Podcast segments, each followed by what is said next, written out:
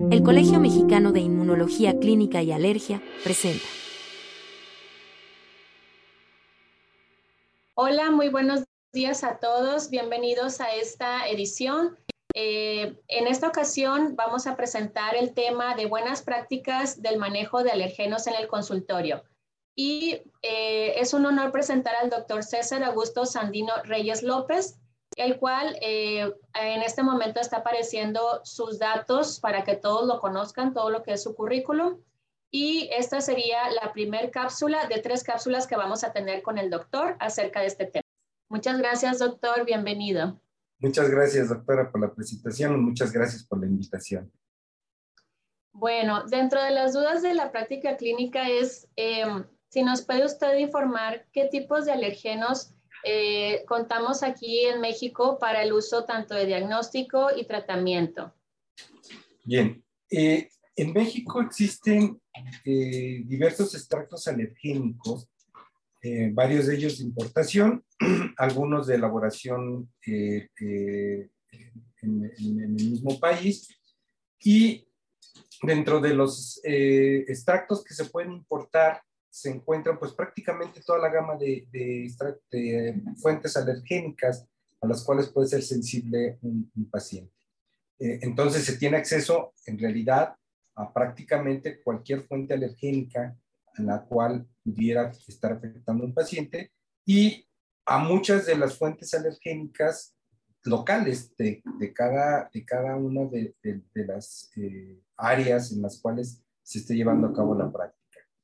Eh, existen también eh, eh, productores, fabricantes de extractos alergénicos en, México que se han enfocado a obtener las fuentes alergénicas por, regiones, de manera que los médicos alergólogos, los especialistas alergólogos, puedan tener acceso a extractos alergénicos locales, ¿no? que son muy relevantes, me imagino yo, para su práctica clínica. Claro que sí.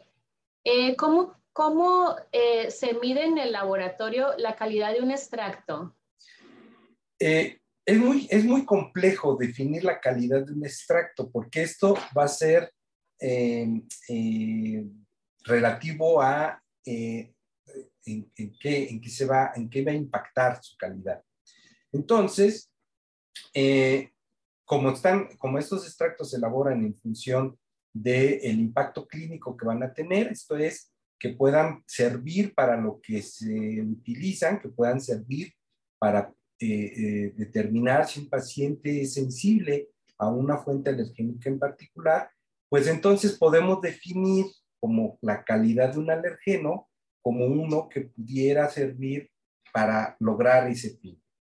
Eh, ¿Cuál es, el, eh, eh, cuál, es la limitante principal para poder decir que un extracto alergénico es de buena calidad o de mala calidad?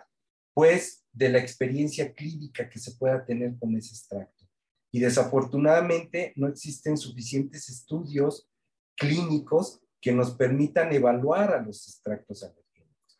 Sin embargo, sí podemos tener consideraciones generales para una manufactura de una calidad suficiente en, cuanto a la manufactura de un extracto alergénico.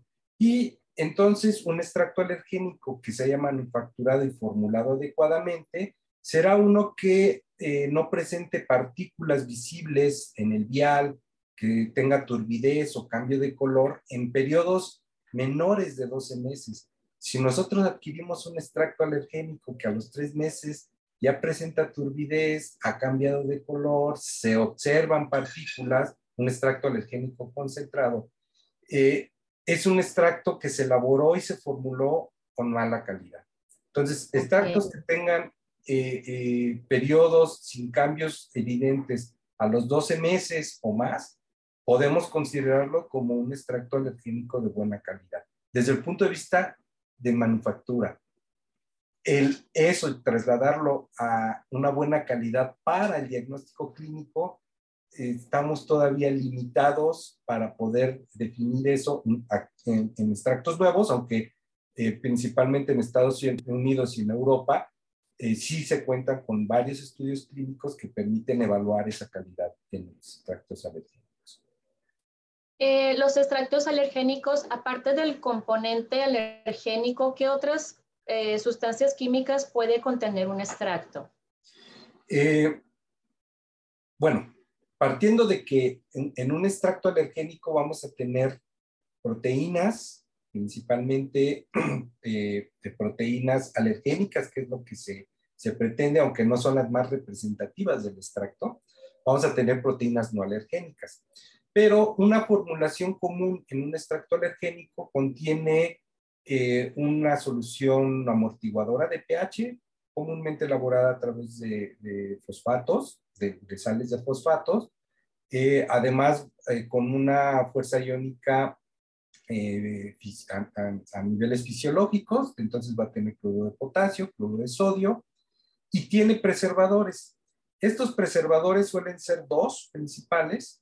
Uno, que es el que se utilizó y se sigue utilizando, pero se utilizó ampliamente hace 50 años que se empezaron a, preservar mejor los, los, extractos alergénicos, que es el fenol, eh, aunque no es un, un, eh, eh, agente preservativo ideal porque tiene efectos sobre, sobre los pacientes cuando, cuando se están realizando las pruebas cutáneas para el diagnóstico o en los tratamientos, y, suelen tener también eh, un, preservante eh, muy eficiente eh, cuando se utiliza adecuadamente, que es el glicerol.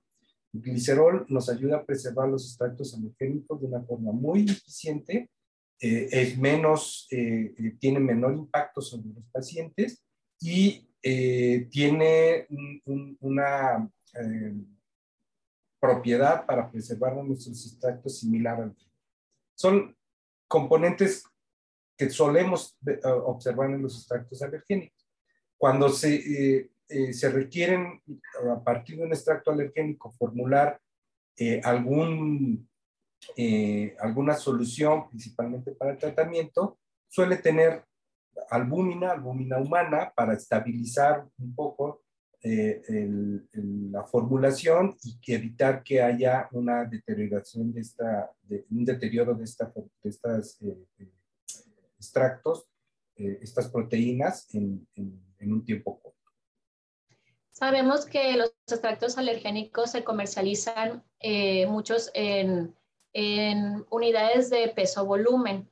Eh, este peso, en este peso también influye tanto las proteínas alergénicas y las no alergénicas. Así es. de hecho, los extractos que se comercializan como peso-volumen no se refieren ni siquiera al peso de las proteínas que están contenidas.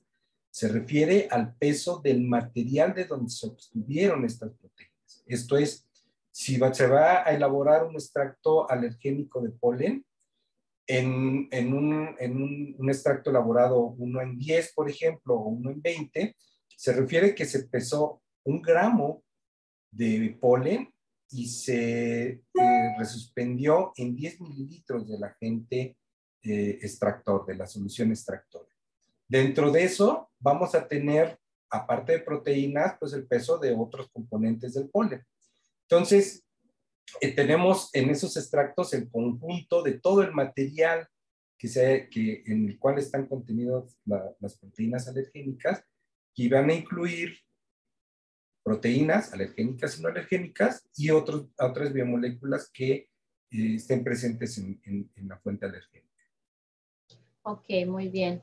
Em, ¿cómo, ¿Cómo sería el proceso de estandarización de un extracto alergénico? Bien.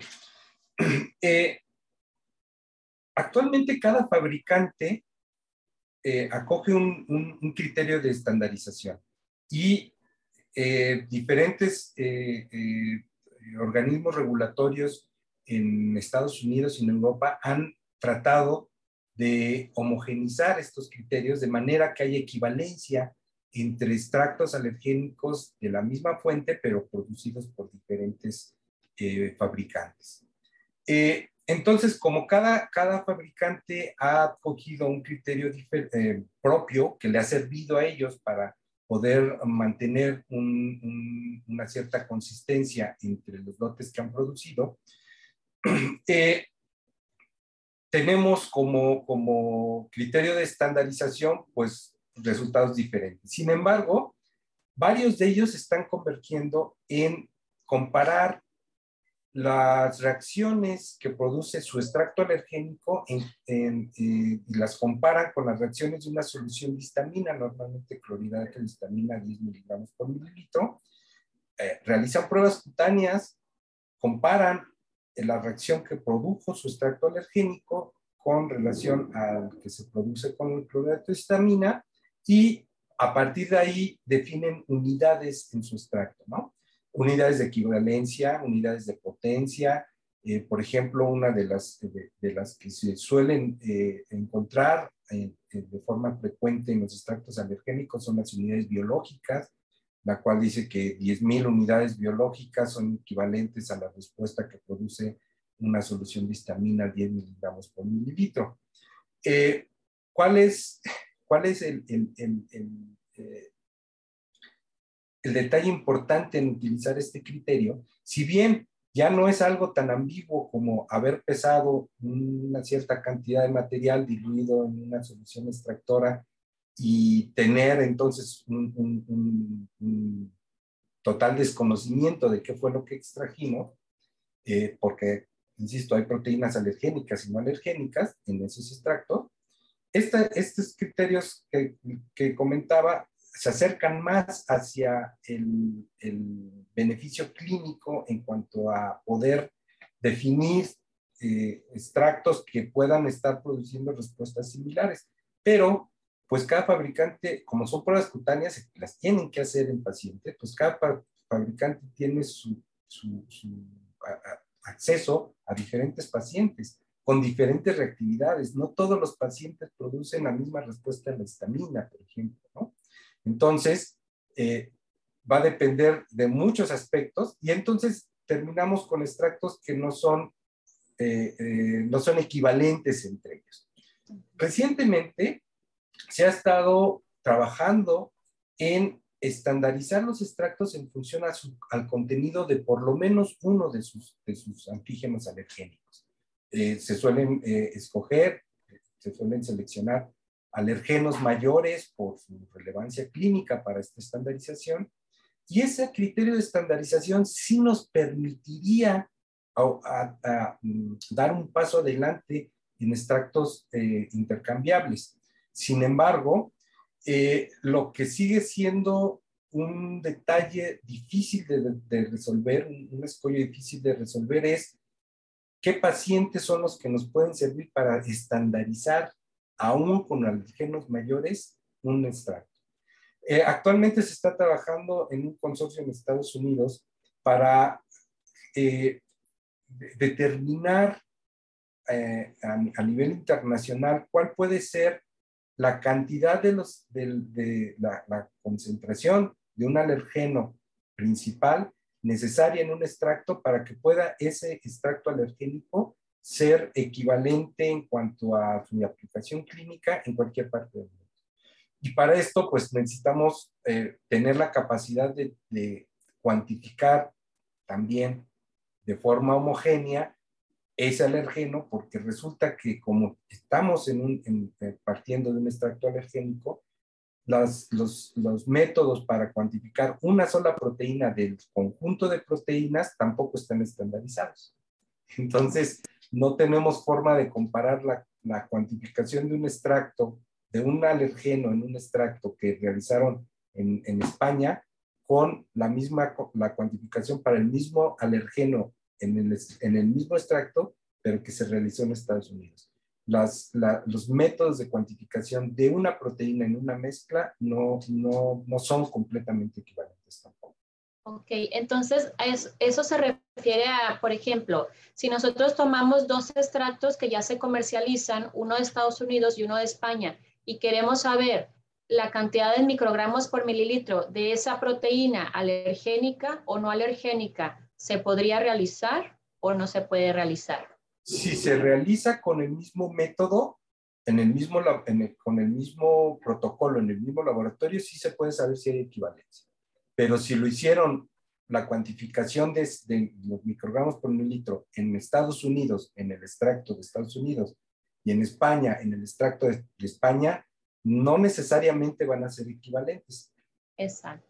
Tendría que ser en un mismo laboratorio con la misma técnica hacer la medición de ambos, de ambos componentes de, los, de ambos extractos. Así, Así Y eso es, perdón, y eso es lo que está buscando Estados Unidos, volverse un centro certificador de los, de, los extractos estandarizados, ellos hacer la cuantificación con una sola técnica, de manera que no importa de dónde venga el extracto, va a ser la misma técnica y ahora sí se podrá evaluar si son equivalentes o no los extractos.